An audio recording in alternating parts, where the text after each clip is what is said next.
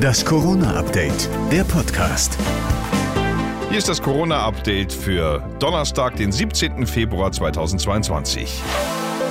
Die Ministerpräsidentenkonferenz ist der Meinung, Deutschland sei über den Berg. Das Ende der meisten Corona-Maßnahmen ist deshalb eingeläutet worden. Es lockt eine Art Freedom Day am 20. März, wobei Bundesgesundheitsminister Karl Lauterbach kein Freund dieses Ausdrucks ist.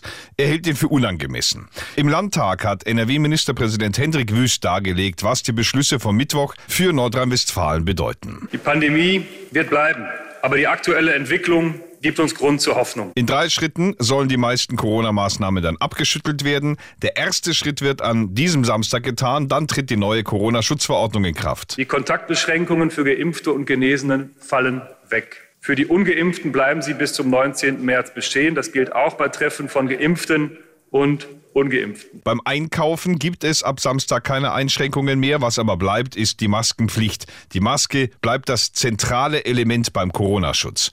Ab dem 4. März gilt dann auch wieder 3G in der Gastronomie. Dann dürfen wieder mehr Zuschauer zu Konzerten und ins Stadion. Und ab dem 19. März sollen dann, wie gesagt, die meisten Einschränkungen gefallen sein.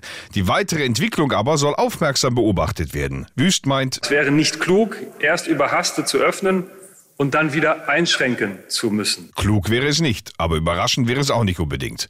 Der SPD-Oppositionsführer im nordrhein-westfälischen Landtag, Thomas Kutschaty, hat die Lockerungen begrüßt, aber eingeschränkt. Diese Lockerungen haben aus meiner Sicht einen Preis. Wir müssen sie verknüpfen mit einem stärkeren Impfen, auch mit einer Impfpflicht jetzt in diesem Sommer. Eine Lockerungsüberraschung hat auch Bildungsministerin Yvonne Gebauer bereitgehalten. Ab dem 28. Februar entfallen die Pooltests an den Grundschulen. Dafür sollen Eltern dann ihre Kinder dreimal die Woche zu Hause testen.